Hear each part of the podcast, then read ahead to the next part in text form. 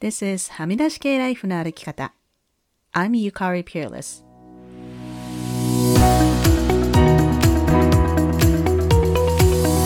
周りが決めた道からはみ出して自分だけの生き方をする人を応援するポッドキャスト。はみ出し系ライフの歩き方。Welcome to episode 258. 皆さんこんにちは。ピアレスゆかりです。このエピソードを収録しているのは10月9日の月曜日で、今日はカナダの感謝祭の祝日でお休みなんですね。日中はちょっとバタバタしていて、今週もポッドキャストを配信できないかなとちょっと心配だったんですけれども、せっかくの祝日、しかも感謝祭なので、感謝に関する話をサクッとしようかなと思います。これも例によって今週ブッククラブで読んだことなんですが、ブレネー・ブラウンの本には foreboding joy という言葉がよく出てきます。これは彼女の日本語版の本では喜びの最中の不吉な予感という訳がされています。それだけ聞くと不吉な予感って何？ってちょっとびっくりする方も多いかもしれませんね。これはどういうことかというと、私たち人間は喜びをしっかり感じることが苦手な生き物で、何かすごく嬉しいことがあったとき、幸せなとき、つい最悪の状況を考えてしまうということです。例えば自分の子供がこうね、すやすやと眠っているのを見て、ああ、もうなんで可愛いんだろう。愛おしいなと思った瞬間、この子が事故で死んだら私はもう生きていけないと思ってこうゾッとするとかね。恋人にプロポーズされてもう夢のような気分の時に、彼に明日もう顔も見たくないって振られたらどうしようとか、どうしてもやりたかった仕事で抜擢されたり、昇進が決まった後で何か悪いことがあるんじゃないかと不安になったり。これね、やったことない人いないと思うんですよね。で、それはなぜかというと、ブレネーが言うには、喜び、joy っていうのは実は人間が感じる感情の中でも最もバルネラブル、まあ、言い換えると心が脆く感じる感情だからです。だからその喜びをずっと感じ続けるのが辛いし、もう心が脆くなってしまいそうなので、それを打ち消すためにわざわざ最悪なことを考えてしまうん。だそうです。あと最悪なことを考えるっていうのは、本当に辛いことが起こった時のために先回りして自分を傷つくことから守ろうとしているんですよね。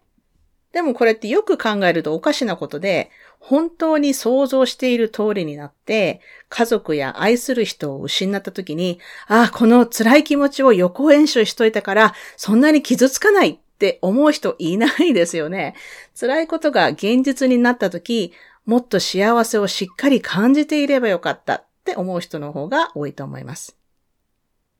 だから幸せな時、この程度で喜ぶのは恥ずかしいとか、こんなことではしゃいでたら子供みたいって笑われるかもとか思わないで、幸せな時はその幸せをしっかり感じましょう。そして思わずその joy、喜びがあまりにも vulnerable で耐えられそうにない、どうしても悪い方向に考えてしまいそうという方は考え方を感謝に変えてみてください。私はこんな素晴らしい家族がいて本当にありがたいなとか、こんなやりがいのある仕事を任せてもらってありがたいなとか、感謝の気持ちっていうのがこの喜びのさなかの不吉な予感の対策になりますよとブレネーが教えてくれているので、感謝祭の今日、このメッセージを皆さんとシェアしたいなと思いました。私もこのはみらいコミュニティの皆さんに本当に感謝しています。いつも応援や励ましの言葉、本当にありがとうございます。さて、それでは今週のポジティブです。今週のポジティブは、先ほども話しましたが、今日がカナダの感謝祭なんですが、うちは夫が今日仕事なので、日曜日の昨日、いわゆる、まあ、ターキーディナーというものを作りました。まあ、ターキーというと七面鳥ですけれども、もうなんかめっちゃ大きいんですよね。で、うちは家族3人なので、しかもこう、普段は90%ベジタリアンな生活をしているので、まあちょっと七面鳥はやめようってことになって、まあチキンのローストにしました。ローストチキン、ローストターキー系っていうのは、まあ何回か作ったことはあるんですけれども、今回初めてブラインという、まあいわゆるこうハーブの入った塩水にこう一晩つけるっていうのをやってみて、それでチキンをローストしたんですけれども、すっごくジューシーにできて嬉しかったですね。まあうちは夫がユダヤ人なので、クリスマスにもターキーとかやらないので、本当にね、こういうでかいチキンのローストみたいなのは年に1回くらいしかやらないんで、なんかこう、すごく スペシャル感がありました。で、付け合わせは、あの、ヤムっていうスイートポテトみたいな甘いポテト、それから、人参のグラッセ、マッシュポテト、芽キャベツのロースト、そして2種類のスタッフィング。スタッフィングっていうのはあのパンとかセロリとか玉ねぎを混ぜたものですけれども、結構美味しかったし、なんか全部作った自分偉いって 自分で自分を褒めたくなりましたね。そしてデザートは近所のペーストリーショップのパンプキンパイで、これもとっても美味しくて、なんかすごく幸せなディナーになりました。本当ね、こんなディナーができたっていうことにも感謝ですよね。そして最後にお知らせです。先週少しお話ししましたが、英語のポッドキャストをローンチしました。Dual Perspectives というタイトルでいろんな人をゲストに呼んでお話しするという、まあ、はみらいの英語版っぽい感じのポッドキャストです。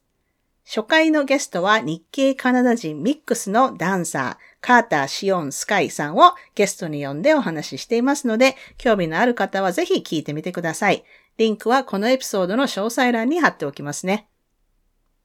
それから今やっているブッククラブは11月の半ばで終わります。そして次のブッククラブ、まあ最後のブッククラブを12月の初めからやる予定です。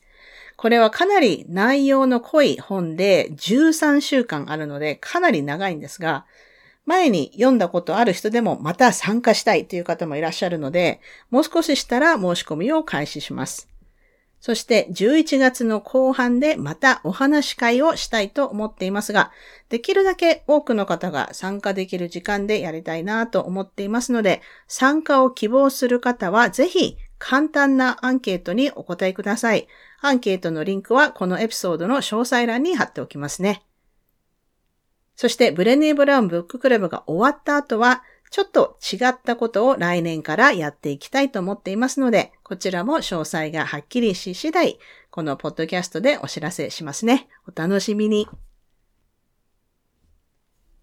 それでは今週もお聴きいただきありがとうございました。はみ出し系ライフの歩き方は、プロデューサー、ホストのピアレスゆかりが、未譲渡のコースト整理種領域であるカナダ・ブリティッシュコロンビア州ビクトリアで制作しています。はみらいのインスタアカウントははみ出し系です。また、Facebook にもリスナーさんのグループ、はみらいコミュニティがありますので、ぜひご参加ください。私はスレッズにて毎日3 good things をシェアしていますので、そちらもよかったらフォローしてください。番組へのサポートは PayPal もしくはゆかりがサブスタックで配信しているニュースレターの有料購読で可能です。サブスタックでも音声コンテンツを配信していきますので、購読していない方はぜひ